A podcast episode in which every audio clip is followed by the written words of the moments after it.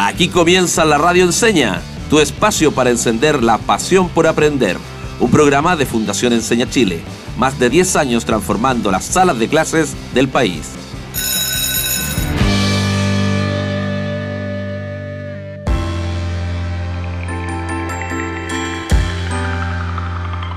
Bienvenidos y bienvenidas a otro capítulo de la Radio Enseña. Soy el profe Cris y estoy acompañado de la periodista mejor recomendada del Perú.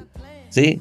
Hablo de Yasari Moreno. Bienvenida, Yas. Hola, Cris. Súper feliz de tu presentación y también de estar nuevamente conectados desde Arica hasta Punta Arenas con todos nuestros auditores para poder encender nuestra pasión por aprender. Eso es lo que nos convoca. Exactamente. Y a propósito de aprender, una de las habilidades del siglo XXI que, vamos a, que hemos estado revisando, ¿cierto? Es la creatividad. Toda esta semana hemos hablado de creatividad. Y vamos a tener un cierre redondito, porque la invitada que traemos hoy es una escritora. Dice por ahí un resumen. Imagina una sala de clases de estudiantes completamente comprometidos con su aprendizaje, motivados por el desafío que tienen entre manos y etcétera, etcétera. 20 lecciones para encender la creatividad en tu sala de clase. Un libro escrito por Lola Snap, que nos va a venir a acompañar y a conversar acá en la Radio Enseña. Así es, Cris. Entonces nuestra invitada de hoy es Lola Schnapp. Hola Lola, ¿cómo estás? Hola Jazz, hola Cristian, un gusto, feliz de estar acá. Muchas gracias por darte el tiempo y mira, eres una invitada súper especial porque estos días hemos estado conversando acerca de creatividad. Entonces queremos conocerte un poquito más, quién es Lola Schnapp y cómo es tu relación con la creatividad día a día. Eh, bueno, yo soy, yo diría una persona muy multifacética. Eh, últimamente me estoy dedicando mucho a la creatividad y la educación, pero mi camino no partió tan así. Partí estudiando artes, cocina y después llegué a la educación y en la educación ahí siempre tuve un bichito que, que había algo que faltaba. Eh, investigando y siendo muy curiosa llegué a la creatividad y ahí fue donde empecé a estudiar viendo más videos y encontré un máster y encontré eh, seminarios y me empecé a interesar y por eso llegué a especializarme muy específicamente en la creatividad y cómo esta puede ser eh, como ese eslabón perdido en la educación. Creo que si nos dedicamos a desarrollar personas más creativas, eh, puede, ser un aporte gigantesco para mejorar nuestra educación y nuestra sociedad por ende. Mira, interesante. ¿eh? Yo estuve leyendo todo lo, todo la preparación que has tenido al respecto, ¿cierto? Por ahí unos premios interesantes también. Y en la actualidad, ¿en qué está? ¿Qué proyecto personal estás desarrollando? ¿Estás trabajando en alguna organización?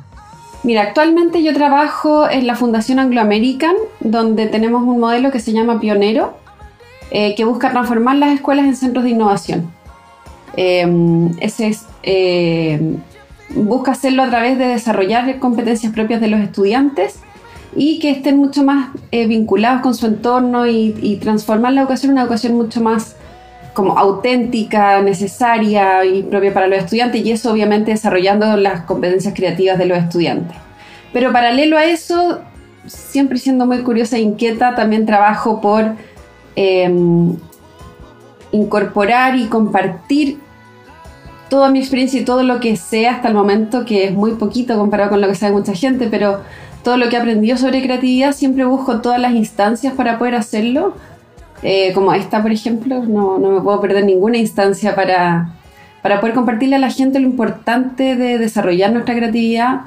Y eso lo hago desde mis cuentas de Instagram, eh, lo hago también, escribí un libro recientemente y mm, para poder integrar creatividad en la sala de clase hago distintas relatorías, donde me invitan y puedo esparcir un poquito esa chispa de la creatividad, ahí siempre voy a estar. Excelente. Mira, Lola, yo te quiero hacer una, pregunta eh, bien particular y es básicamente definir, ¿no? Porque toda la semana hemos hablado de creatividad, pero hoy tenemos una especialista en el tema, entonces quiero que tú me definas creatividad, pero que lo hagas de dos formas. Una, una, una, suerte de definición eh, hablada, ¿cierto? Y otra, ¿con qué imagen tú asocias la creatividad y que nosotros, digamos, y nuestro auditorio nos podamos proyectar en esa imagen la creatividad? ¿Qué imagen podemos formarnos mentalmente y decir, ah, eso es creatividad? La creatividad tiene un componente de novedad, pero tiene un componente también de utilidad, o que tiene que otorgar valor, generar valor. Es una dualidad entonces. Es, una, es, un balance, más que una dualidad, tiene que ser un balance entre eso. Tengo que otorgar algo nuevo, original, pero también tiene que poder cumplir con el, el problema. Y tener una función, solucionar los problemas.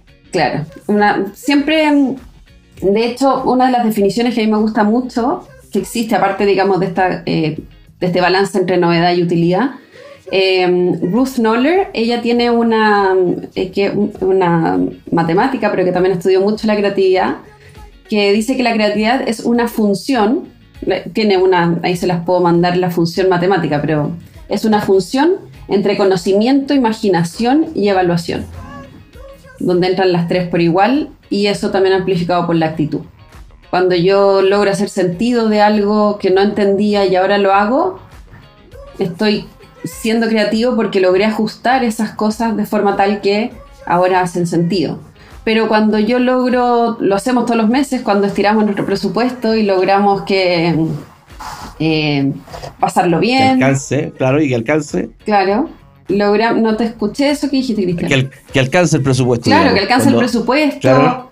Eh, queremos pasarlo bien con los amigos, queremos en el trabajo, lo hacemos innumerables veces, lo hacemos en la casa. Eh, las madres cuando ven cómo puedo hacer que mi hijo eh, haga las tareas, se porte bien, se vaya a acostar a la hora que se tenga que ir a acostar. siempre estamos constantemente adaptándonos y creando soluciones. Todo eso es creatividad y es usar nuestra creatividad.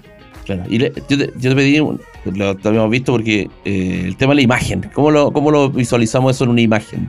¿Qué sería para ti creatividad en una imagen? ¿Qué me tendría que yo, en qué tendría que pensar, digamos? Yo uso mucho las imágenes porque creo que nos ayudan a, ampliar nuestro lenguaje y no dejar solamente que nuestras ideas estén supeditadas al, lenguaje hablado, sino que la imagen tiene algo que otorgar. Y para mí la creatividad, yo siempre la muestro como un niño que está mirando eh, como al horizonte, soñando, un poco soñando despierto. Porque todo lo que existe en nuestro mundo hoy en día existió primero en la, imaginación de alguien. O sea, primero alguien lo, imaginó, lo soñó y, luego vio, aquí hay algo y lo solucionó. Y lo logró. Y lo logró. Claro. Entonces, para mí la creatividad lo veo mucho como ese, ese espacio de estar soñando, imaginando el espacio que aún no existe. Y que es constante también, ¿no? Que es constante. Nuestro cerebro funciona en eso constantemente. Nosotros tenemos un cerebro, hay un libro que se llama eh, Piensa rápido, piensa lento, porque el cerebro se divide, o sea, tiene procesos que funcionan en paralelo, porque hay procesos que requieren más tiempo y hay procesos que necesitan ser más automatizados.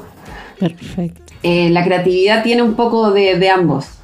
Tengo que, yo, el cerebro siempre va a buscar solucionar rápido pero también a veces necesitamos eh, bajarle un poco al acelerador para poder buscar esas soluciones más novedosas y darnos tiempo de ir a buscar eso que eso nuevo, eso diferente. Claro, Lola, pero igual eh, los cerebros se van formando y son distintos el de un niño y un adulto.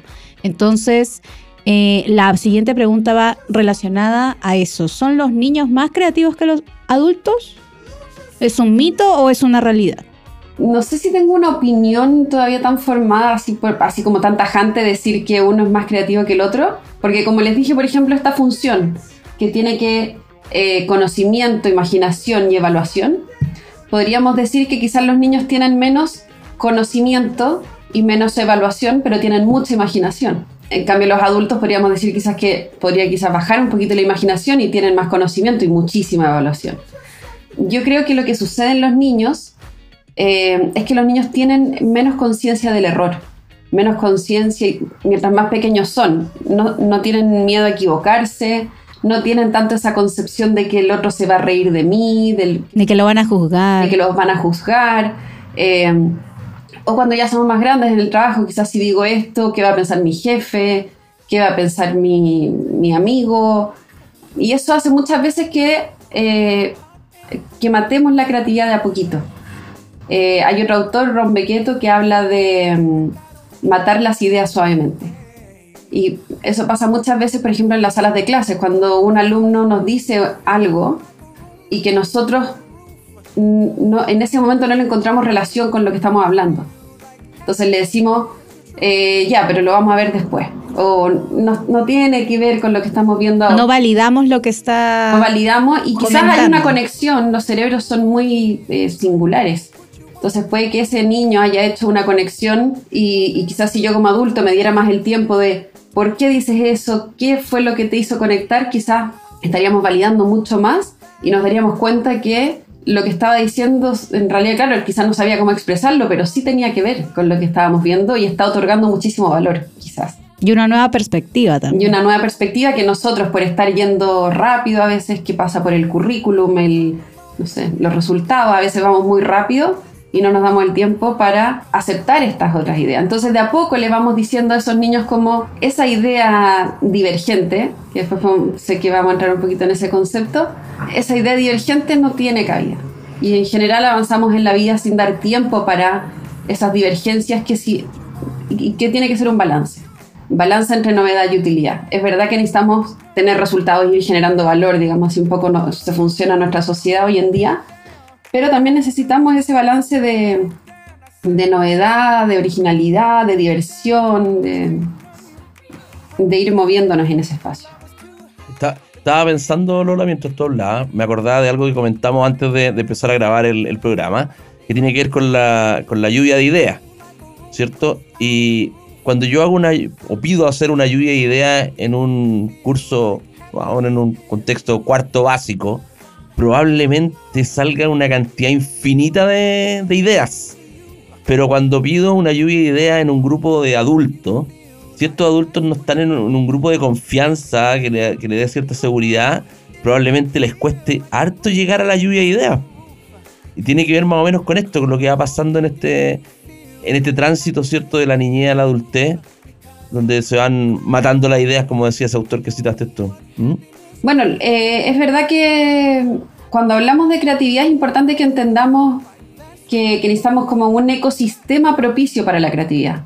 Tenemos a la persona creativa, pero para que esa persona se pueda desenvolver en su máximo potencial creativo necesitamos que haya cierto ambiente propicio para la creatividad y ahí eh, tampoco en, en los ambientes en los que nos movemos y también ciertos procesos los que nos van a llevar a productos o servicios creativos o soluciones creativas. Entonces, si nos vamos a la persona, eh, hay ciertas actitudes que, la, que podemos desarrollar como el juego y el humor, eh, ser flexibles, adaptarnos, eh, aceptar los desafíos, es, esas habilidades como, como persona. El ambiente debiera también permitirnos que podamos desarrollar esas cosas. Por ejemplo, ambientes que estén abiertos al juego y el humor, donde el error sea celebrado, no sea reprimido, como pasa muchas veces en, en, el trabajo y en la sala de clases, como no sé si lo que estoy haciendo está bien. Y entonces no, ni siquiera trato porque voy a ir a preguntar cada paso para hacerlo bien. No me quiero equivocar. No quiero que me expongan a decirme que me equivoqué. Versus que debiéramos celebrar muchísimo más el error porque si te equivocaste quiere decir que estás probando y que estás tratando de hacer algo distinto. Si nunca te equivocas, entonces no estás haciendo nada nuevo.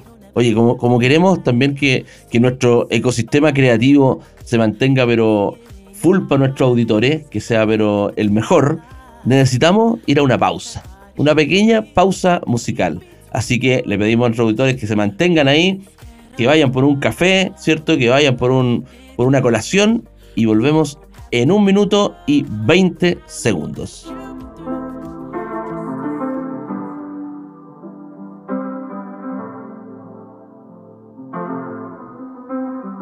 I got my peaches out in Georgia. Oh yeah, shit. I get my weed from California. That's that shit. I took my chick up to the north, yeah.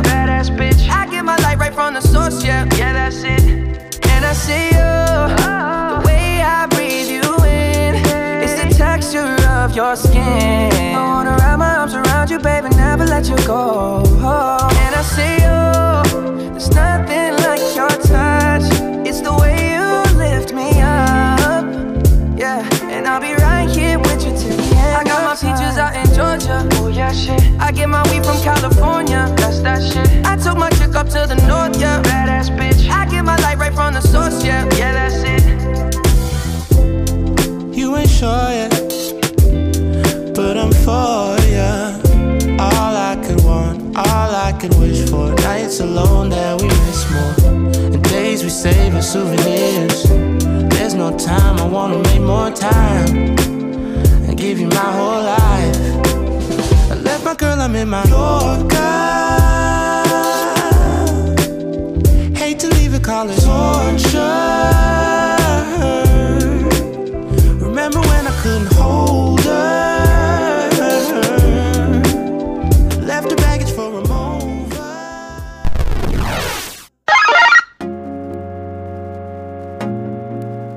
Ya estamos de regreso aquí en la Radio Enseña, tu espacio para encender la pasión por aprender.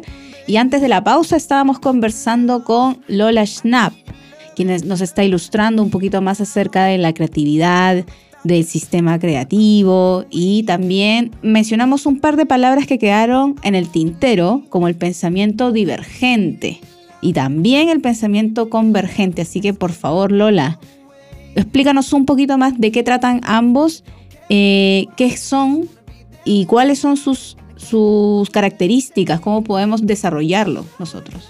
Alex Osborne, que fue quien inventó el brainstorming, eh, él decía que eh, nosotros usualmente no manejamos un automóvil acelerando y frenando al mismo tiempo. Y un poco la analogía es la misma con el pensamiento divergente y convergente. Si yo voy, entro a una sala y decimos vamos a hacer un brainstorming y de acá tenemos que sacar la mejor idea en cinco minutos, no estoy abriendo mucho el paso para ya estoy poniendo evaluación. Estoy diciendo tenemos que tener la mejor idea y en 15 minutos. Y, la verdad es que no funciona eh, así mucho el, tiempo. Eh, el pensamiento divergente y convergente hay que verlo como un diamante. Partimos primero en la punta donde identificamos el problema y ahí vamos a buscar la divergencia. Y para buscar la divergencia tenemos que buscar cantidad, cantidad, mucha cantidad, porque generalmente cuando hacemos un brainstorming la gente se queda con 5, yo diría que 10 ideas ya es mucho. Y esas 5 o 10 ideas son las que ya se le ocurrieron a todo el mundo. Entonces tenemos que buscar mucha cantidad, tenemos que suspender el juicio cuando estamos en pensamiento divergente, es decir, no importa eh, el juicio personal ni el juicio hacia el otro, si es una buena idea, si es mala idea, si es muy caro, si es muy tonto, si no tenemos los recursos, todo cabe en el pensamiento divergente porque no estamos juzgando, estamos buscando la mayor cantidad, porque de esa cantidad es donde después vamos a, a encontrar conexiones. Y generalmente, ¿por qué buscamos cantidad también? Porque en el primer tercio vienen las ideas que a todo el mundo se le ocurrió. en el segundo tercio empiezan a aparecer ideas locas, que en verdad no tienen por dónde, pero en el tercer tercio empiezan a aparecer ideas ya más de calidad. Porque ya no fuimos a explorar, ya fuimos a buscar eso loco, lo inusual, y ahí de repente se hizo una conexión que fue novedosa. concreta. Claro, algo novedoso y que me dio utilidad. Entonces voy, busco mucho, y en ese buscar mucho puede que también me vaya del foco. Entonces, pensamiento divergente, eh, buscar mucho. Y cuando hablamos de divergencia, no es solamente como ponerse a escribir ideas, divergencia también de experiencias de vida, que tengamos divergencia en lo que leemos, en lo que vemos en Netflix, en los canales. Si siempre estamos mirando lo mismo, esa es la tendencia que siempre vamos a tener. La divergencia busca que tengamos experiencias divergentes también, atrevernos a hacer cosas diferentes. Todo eso nos va a llevar a poder ampliar nuestra, nuestra mirada y nuestra perspectiva. Y luego el pensamiento convergente, tenemos que volver a mirar nuestro objetivo, o sea, qué es lo que queríamos solucionar, pero también considerar la novedad cuando estamos haciendo eso. Muchas veces se pasa por sesiones de brainstorming muy grandes solo para llegar a la misma solución con la que habíamos partido, porque es con la que uno sabía, no sé, quizás la persona que llamó al brainstorming ya tenía un poco la idea y estaba enamorado de esa idea y, y se quedaron con esa. La idea es considerar la novedad, mantener el objetivo en mente y también ser como propositivo, como en vez de, des- de desechar una idea de inmediato, como ¿qué de bueno tiene esto? Y, y en el pensamiento convergente también mejoramos las ideas. Mira, dentro de la, de la investigación que estuve realizando eh, para esta entrevista, porque yo me preparo, Lola, ¿cierto? Acá Esto- El profe Chris Ah. siempre listo. Entonces, yo me encontré con ejemplos que tienen que ver con la creatividad de una persona para solucionar un problema, pero que de alguna manera se conecta con algo que observó.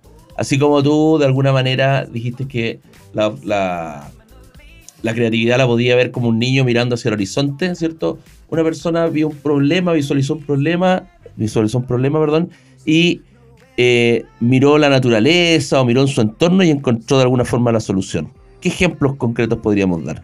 Bueno, una, una técnica, no sé si técnica, pero también hay grandes ejemplos en la historia de mm, que se llama como conexiones forzadas.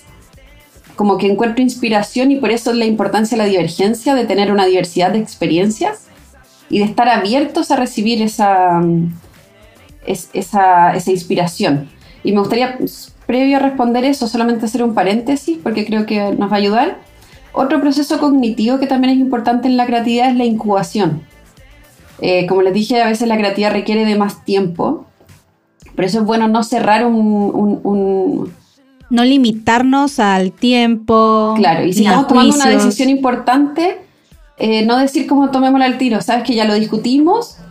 Creo que esta es la mejor idea. Dejémosla, pero no lo cerremos. La decisión, conversémoslo mañana. Porque nuestro cerebro va a seguir funcionando y va a seguir buscando en, en lo que tenemos almacenado. Eh, y eso nos va a llevar a quizás a que yo pueda encontrar inspiración en otro lado y algo que me había perdido eh, para poder encontrar esto. Y usualmente nos pasa que cuando tenemos un problema, sea cual sea, un dilema, eh, vamos a buscar inspiración en donde sea. Y ese es, es los ejemplos.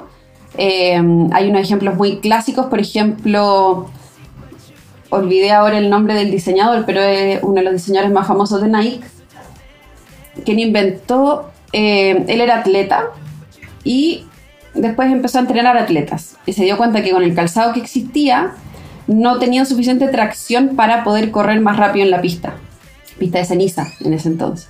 Eh, entonces estaba buscando cómo, cómo poder hacer unas zapatillas que tuvieran mejor tracción para poder entrenar. Y, claro, él tenía este problema y probablemente estuvo meses, semanas con esto dando vuelta. Y un día tomando desayuno, eh, su esposa estaba haciendo waffles, le hizo waffles y le sirvió los waffles. Y viendo eso, se inspiró para hacer la suela de la zapatilla, una, una suela que es eh, cuadra- eh, cuad- sí, cuadriculada y que ayuda a tener mejor agarre. Se, Antideslizante. se le prendió la ampolleta. Se le prendió la ampolleta, ese momento cuando dice, ajá, y por eso también la creatividad muy asociada con la ampolleta, porque a veces es como... Y por eso a veces nos pasa en la ducha, nos pasa en el auto, nos pasa en los momentos más inesperados. Pero es porque nuestro cerebro está buscando la solución, no la ha encontrado, pero la está buscando. Quizás en un estímulo también, ¿no? Por eso es muy importante hacerse más preguntas que necesariamente tomar, eh, eh, buscar respuestas. Muchas veces le, le digo a los estudiantes como en vez de tomar apuntes, escribe preguntas.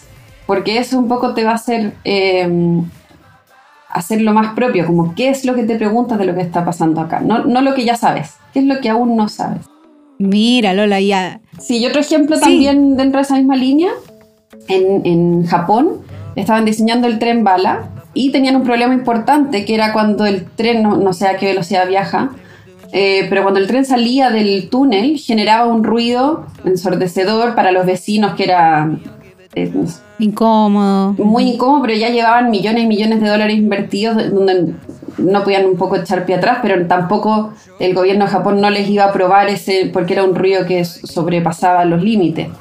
Y claro, el ingeniero que estaba a cargo debe haber estado también con ese problema dando vuelta mucho tiempo y él era muy aficionado a los pájaros y encontró el, eh, creo que se llama Martín Pescador el, el- pájaro, pero observando ese pájaro y cómo salía del agua, vio eh, su aerodinámica, digamos, a cómo estaba diseñado su pico y eh, usó esa inspiración para el tren bala para que pudiera romper mejor la el, el- el aire cuando salía del, del túnel. Entonces también de esa forma logró bajar el ruido y finalmente lograron sacar el proyecto adelante. Mira, Lola. Yo tengo ahora un, un problema y ya se me encendió la ampolleta. Ah, mira. Nos falta una sección súper importante acá en la radio enseña. Así es. Y la sección se llama ¿Y yo cómo lo hago? Entonces, ¿cierto? Nos queda poquito tiempo, pero es súper importante que nos ayudes con esto, eh, Lola, ¿cierto? Y es, necesitamos algunas recomendaciones, ideas, sugerencias para que desarrollemos la creatividad y encendamos nuestra energía creativa, pero en los hogares, en las casas. ¿Cómo podemos hacerlo en el día a día? Cuéntanos, Lola. Una técnica muy buena, eh, si yo alguna vez estoy pegado con algo y no sé, así como que ya no se me ocurre nada, tomar un objeto pero cualquiera, si lo más curioso que tenga, que no tenga nada que ver con lo que estoy haciendo, y decir como de esto, que no tiene absolutamente nada que ver con mi problema, ¿qué me inspira a mi solución? Y puedo pensar en el color, en la textura, en la función que tiene el objeto, y forzarme a encontrar alguna conexión. Y eso me va a abrir, digamos, espacios para, eh, para encontrar soluciones. Por otro lado, tenemos que reconocernos como personas creativas. Siempre nosotros tendemos a asociar la creatividad como con los genios creativos, con Einstein, con Steve Jobs, y decir como, bueno, nosotros no somos eso. Pero la sociedad no se sostiene en la creatividad de esas personas. La, la, la sociedad se sostiene en la creatividad diaria de los profesionales, de los, de los niños, de los adolescentes, de quienes nos movemos día a día en la sociedad. O sea, se sostienen los hombros de nuestra creatividad, de lo que nosotros somos capaces de hacer en nuestros espacios de trabajo, ustedes ahí en la radio, tratando de, de llevar un poco de, de, divergencia quizás a otras personas. Eh, tenemos que celebrarla y aceptarla. O sea, y cuando vemos que alguien ha hecho algo muy creativo, tenemos que ser capaces de poder celebrarlo para que esa persona así lo entienda. Reconocerlo. Reconocerlo y, y saber identificarlo. Saber identificarlo y aceptarlo. Porque, y también entender que, nuestra creatividad finalmente es nuestro mayor recurso. Como yo soy capaz de, de poder generar mis propias soluciones. Si yo realmente me siento a pensar y ver mis opciones y ver todo lo que yo podría hacer y pensar divergentemente y pensar ideas locas y, y, bueno, y si no me gusta mi trabajo y renuncio, ¿qué podría hacer? ¿Qué podría vender? ¿Qué podría hacer? Voy a encontrar soluciones. Pero, pero yo soy quien me limito del ambiente. O sea, yo siempre voy a poder encontrar, siempre me, me encanta el ejemplo de una profesora en pandemia que no tenía internet, que salió una vez en un, eh, en un diario. Y ella hacía clases arriba del techo de su casa, porque ahí era donde, donde llegaba la señal. Se instaló su escritorio ahí por lo, por lo general lo, los momentos de crisis son los que nos llevan a ser mucho más creativos. Nos empujan. Sí, porque estamos nos, nos rodeados de problemas. Nos obliga, estamos rodeados de problemas. Que nosotros tenemos, la creatividad también sucede allá afuera, o sea, tenemos que atrevernos a salir de nuestra zona de confort. Y un poco lo que pasó con la pandemia, o como sucede con las crisis, es como que nuestra zona de confort se, como que se, se inundara o como que se sobrellenara, entonces como que se nos empuja afuera. Eso es lo que hace la crisis, como que... Pero cuando no estoy en crisis, salir de mi zona de confort es más difícil, porque la zona de confort, como bien lo dices, hay confort. Entonces no salimos un poco ahí. Tenemos que atrevernos claro. a, a, quizás salir de forma segura, quizás con algún amigo, quizás con algo... Eh, con un flotador, y este flotador puede ser nuestra creatividad. Claro. Haciendo esta analogía. Oye, llegamos, ya estamos pero a segundos de terminar este programa se fue volando el tiempo. Eh, una muy interesante invitada, una especialista en el tema, que nos ha aclarado muchas cosas y nos ha dado unos interesantes consejos. Así es, Lola, por favor, tus últimos comentarios. Eh, bueno, ¿cómo pueden hacerlo direct eh, concretamente los profesores en su sala de clase? Recientemente lancé un libro que se llama 20 lecciones para encender la creatividad en tu sala de clases. Y ese libro lo escribí junto con una profesora del máster que se llama Cindy Burnett tiene unas ilustraciones maravillosas también de Barney Salzberg. Y está, está disponible en inglés y en español. Y lo que busca el libro es entregar 20 ideas de clases muy concretas de cómo poder integrar la creatividad. Entonces, la, la planificación que, que, integra la creatividad ya está hecho y lo que tienen que hacer los profesores solamente es incorporarle su contenido. Y está pensado para integrar creatividad en la educación tradicional, en la educación, eh, nuestras clásicas eh, clases. Así es que es una muy buena herramienta para aquellos profesores que les gustaría poder integrar mayor creatividad a su sala de clase. Así es que les recomiendo poder leerlo. Para poder comprarlo, lo pueden encontrar en Amazon, en la versión de Kindle y también en mi perfil de Instagram, Lola Schnapp. Ahí pueden encontrar cómo comprarlo tanto, tanto en formato PDF como en formato físico, con autografiado, por supuesto. Súper. Muchas gracias. Y nada, no nos queda más que cerrar este programa diciendo, como siempre, la radio me voy a poner creativo. Disfruta creando. Y crea disfrutando. Hasta, Hasta la, la próxima. próxima. Chao, chao. Chao. Termina así otro capítulo de la Radio Enseña. Nos encontraremos muy pronto. Disfruta aprendiendo y aprende disfrutando. Hasta la próxima.